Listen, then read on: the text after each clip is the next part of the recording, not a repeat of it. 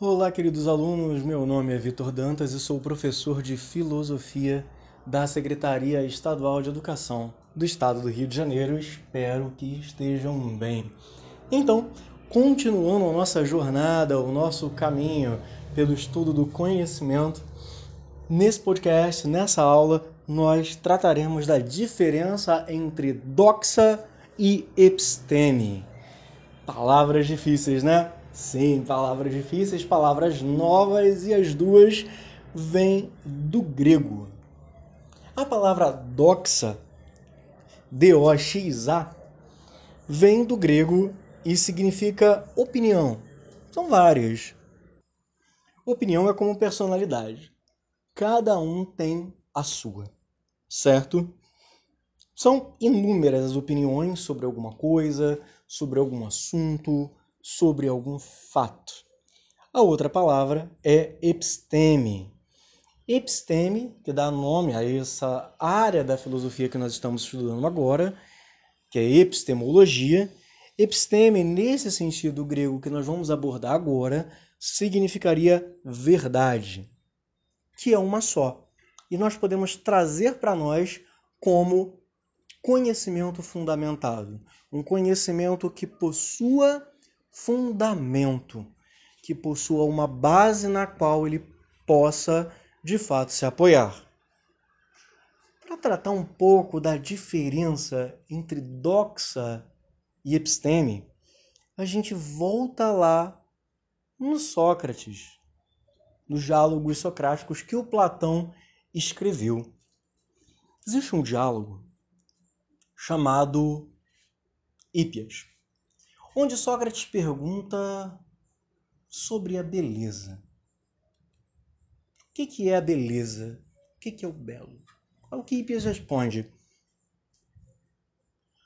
A Sócrates, beleza é o cavalo, beleza é o mar, os rios, as cachoeiras, beleza é o campo verde, beleza é a colheita do trigo, beleza são várias e várias coisas, né? Beleza é o ser humano, beleza não sei o que, e vários exemplos que vai dando de beleza. Tá, mas aí é que tá.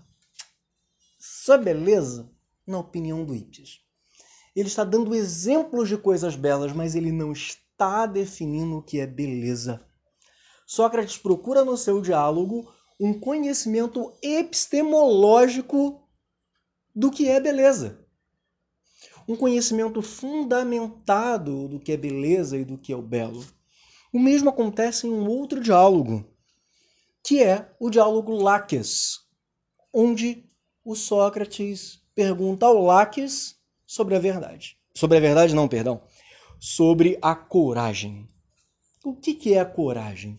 E o Sócrates não faz essa pergunta para qualquer um, não. Ele faz essa pergunta ao Laques. E quem é o Laques? O Laques era um general, um general de exército grego, que não aos moldes dos generais mais modernos, que comandam tropas seguros em bunkers, tanques, etc. Não. O Lex era um general no estilo Leônidas, daquele filme 300, que vai na frente do exército de cavalo, com espada e tudo, que vai para a batalha. Então era alguém que deveria entender de coragem. E o Sócrates pergunta, Laques, o que é a coragem? Você que é um general que é corajoso, que é, entre aspas, o brabo, o que, que seria coragem, Laques?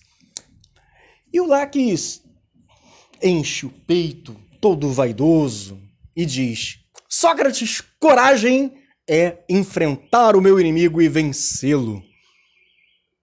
E o Sócrates para e pergunta de novo, né? Na dialética socrática, que nós vimos há umas aulas anteriores. Então, Sócrates, se. Eh, perdão, então, Laques, se coragem enfrentar o meu inimigo e vencê-lo, se meu inimigo tiver um exército dez vezes maior que o meu, seria corajoso enfrentá-lo? O Laques pensa e diz: não, aí não seria corajoso enfrentá-lo, seria loucura. Então, o que, é coragem, Laques? E o Laques redargui. É, não, bom, é, eles vão traçando toda, todo esse diálogo até chegar a maiêutica, a cereja do sandem desse diálogo, né? A definição do conceito coragem, que, segundo esse diálogo platônico, é a perseverança sensata da alma em busca do bem devido. Vejam como não é só um exemplo de coragem, um fato isolado, mas é um conceito que pode ser aplicado a várias coisas da vida. Perseverança sensata da alma em busca do bem devido. Ou seja, ela não é insensata, não vai se valer de meios completamente escusos, mas com sensatez vai sempre ser a busca de um bem devido. Por exemplo, se alguém, por algum problema de saúde, precisa perder, perder peso, normal no nosso mundo de hoje. Se essa pessoa parar de comer durante três dias, é um ato de coragem? Não, porque é insensato. Está se submetendo ali a um risco, né? A um risco de subnutrição, quiçá até de um problema mais grave, de ser hospitalizado, hospitalizada. Mas se essa pessoa está realmente com a meta de emagrecer, de perder peso, e ela se decide por comer as coisas certas, nas horas certas, com acompanhamento de um nutricionista, isso é um ato de coragem. Então, até mesmo rejeitar um quindim, porque é uma das sete maravilhas do mundo, quindim, Rejeitar um quindim quando se está de dieta para emagrecer é um ato de coragem.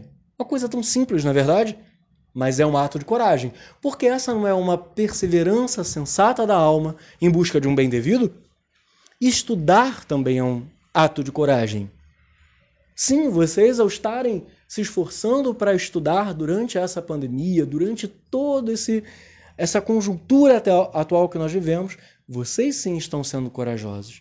Então, estão tendo uma busca sensata da alma em direção ao bem devido, que é uma boa formação, que é um conhecimento fundamentado, enfim.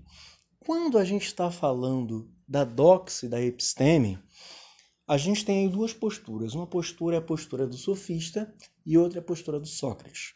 A maioria dos diálogos socráticos, né, narrados aí por Platão, Sócrates tem como interlocutor um ou mais sofistas, né, dependendo do diálogo. E os sofistas sempre apresentam uma doxa, ou seja, uma opinião não fundamentada. Só que falam lindamente. São mestres em retórica e conseguem convencer todas as outras pessoas que escutam né? os seus argumentos, a sua fala e etc. Então veja, vejam. Os sofistas conseguem convencer a massa. Mas quando Sócrates pergunta, peraí, mas isso aqui é necessário refazer todo um caminho. Por quê? Para aquele que tem anseios de conhecer, a simples opinião sobre alguma coisa não basta. Você pode ter opinião, todos nós podemos ter opinião. Mas a opinião, ela não se compara com o conhecimento fundamentado. Então é por isso que a gente pode dizer seguramente, a filosofia ela nos força a revisar as nossas opiniões a investigar as nossas opiniões, a entender, ah, tá bom, eu penso isso, mas por que, que eu penso isso? Será que essa minha opinião tem razão de ser? E eu começo no meu processo de conhecimento e até mesmo desconstrução e reconstrução daquilo que eu achava conhecer. Então vejam a importância fundamental da filosofia na construção do nosso pensamento na sociedade. Existe um meme roda constantemente aí nas redes sociais, é opinião versus ciência, né? Um meme não, vários memes nesse sentido.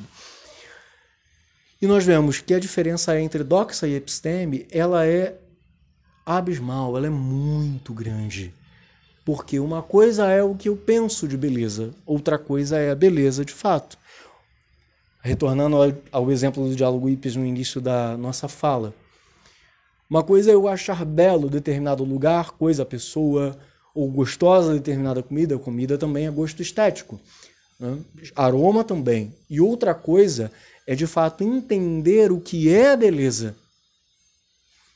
Entender o significado e o conceito beleza, o significado e o conceito coragem, que não estão reduzidos a simples exemplos, mas são universais. Tá certo, queridos? Então, hoje nós ficamos por aqui. Um forte abraço, fiquem bem e tchau!